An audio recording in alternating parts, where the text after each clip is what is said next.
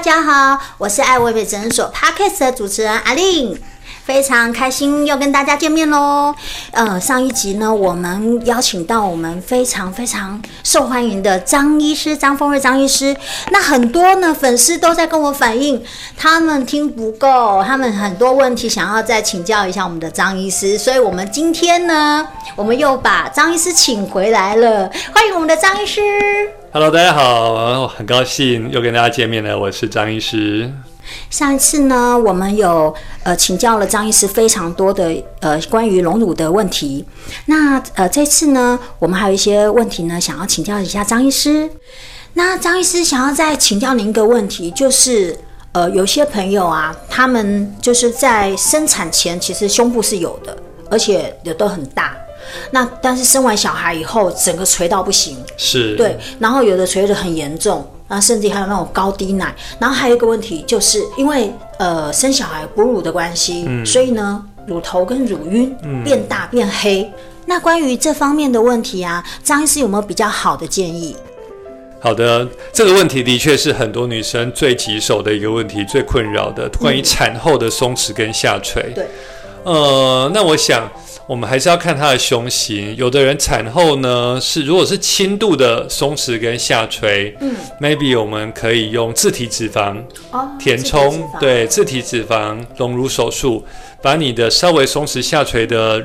呃，东西把它填补起来，嗯，这样你松弛下垂就会改善了。对，如果你的松弛下垂是比较中度以上的，嗯，这时候它的地基的掏空比较明显。对，这时候自体脂肪光是用脂肪可能就不太够。嗯，这样可能就是你要把打底做好。所以所谓的打底，就要把你的呃里面掏空的地基补起来。这时候就要用果冻细胶或用假体把它打底打好，力量比较够。对，把底打好之后。嗯再结合一点脂肪修饰边缘，就可以回到年轻时的胸型。嗯嗯嗯。哦，原来是这样。那我觉得那种产后下垂的女生朋友真的有福了。对，因为这个也是困扰很多人哎。是的，对，然后还有一些其实更糟糕，她已经呃生产前就已经很小了，那产后呢呃又更萎缩，又更萎缩，对，然后就剩下两个乳头，是又黑，然后乳晕又大。那是这个张医师会建议一并处理吗？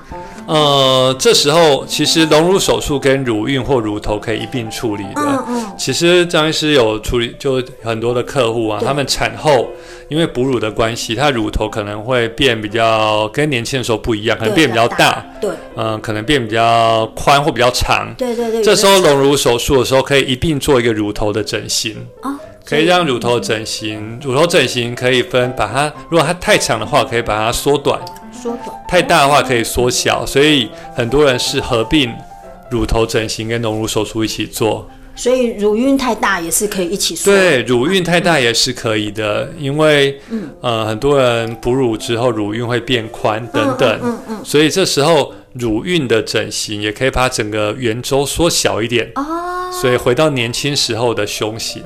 哇，这很划算啊！嗯、是的，是的，一举数得。对对。那那张医师像这样的问题解决，那有一些就是高低奶，高低奶，对，是不是可以在像手术的过程一起把它调整？是可以的，嗯嗯，因为有些人容易有两边大小不一样，对对对，可能差超不过一个罩杯，对，你内衣很难穿，很难买。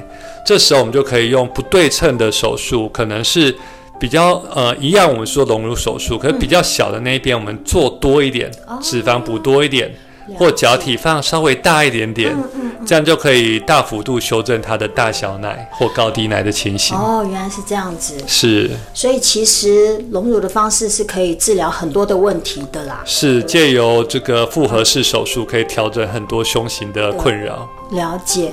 那呃，张医师再请教您一下，就是说呃。我们做完隆乳以后啊，然后有呃，我们合并有就是修乳头啦，哦，乳晕的那些治疗。那在我们术后的修复，对，术后修复，因为呃，像术后修复，我们知道有有一些肿胀，但是很多很多朋友就是会很紧张，就是说哦，呃，我怎么呃太大啦，哦，太肿啦，或者是好多淤青哦，这样。那张医师是不是有比较好的建议？就是说我们术后的一个照顾最最简易的照顾方式，我们自己可以 DIY 的照顾方式。好，这个问题的确是大家最关心的。对对。现在我们术后照顾啊，其实我们都是尽量缝这个不需要拆线的缝线。哦，所以所以不管是发式贝雷切口啊，或者是说用这个乳晕或乳头，嗯，我们都会尽量缝不需要拆线的线，这样让术后的照顾的难易度降到最低，对，很轻松。对，不用拆线就。对，然后我们会请您就是回来回诊。那前面几次呢，我们的护理人员都会好好的帮您照顾伤口。嗯嗯嗯。那之后的照顾也很简单，之后照顾我们都会建议你贴这个美容胶带。哦。然后配合术后的内衣的穿着。嗯嗯。那让很多人手术后其实有时候在家休息两三天就可以正常的上班了，或是去做其他事情。了解，所以其实现在呃现在的隆乳手术，其实张医师您建议术后要一直按摩吗？哦。以现在隆乳手术，呃，我们置放这个果冻细胶。对。以往大家听到隆乳手术，就说要一直按摩，要按摩，对对对，要按到很大力啊，上下左右，不按会硬掉。对。但现在我们的手术都是非常精确的，譬如说用内视镜的辅助，嗯、或者是不管用任何方式，我们做一个非常精确、嗯、非常好看的胸型。那大家最在意的要不要按摩呢？其实，在美国、欧洲。各其他各地的隆乳的医师，他都不会特别强调按摩这件事。嗯嗯，嗯，怎么说呢？嗯，以前要按摩是因为以前的技术可能胸型不到位，或做上技术上的限制，必须要一直去按它，对，让它按到正确位置。对对对。但现在的观念呢，并不特别强调按摩。嗯。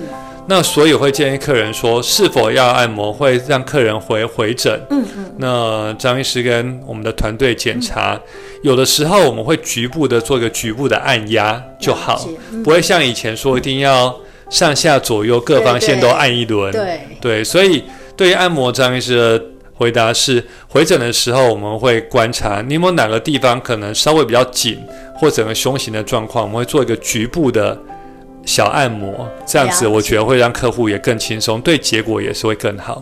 意思就是说，其实不用像以前这样子，好像每天每天都不停的按摩，对然后简直这是一场噩梦这样。对，其实也不是建议说一定要非按摩不可。对，其实国际的趋势是这样子的。了解，就是看因人而异就对了。对，因人而异，而且要回诊看一下，就是医生可能会知道你哪个地方要加强一下下。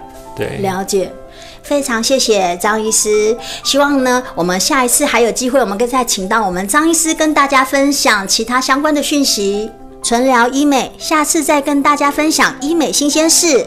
拜拜，拜拜。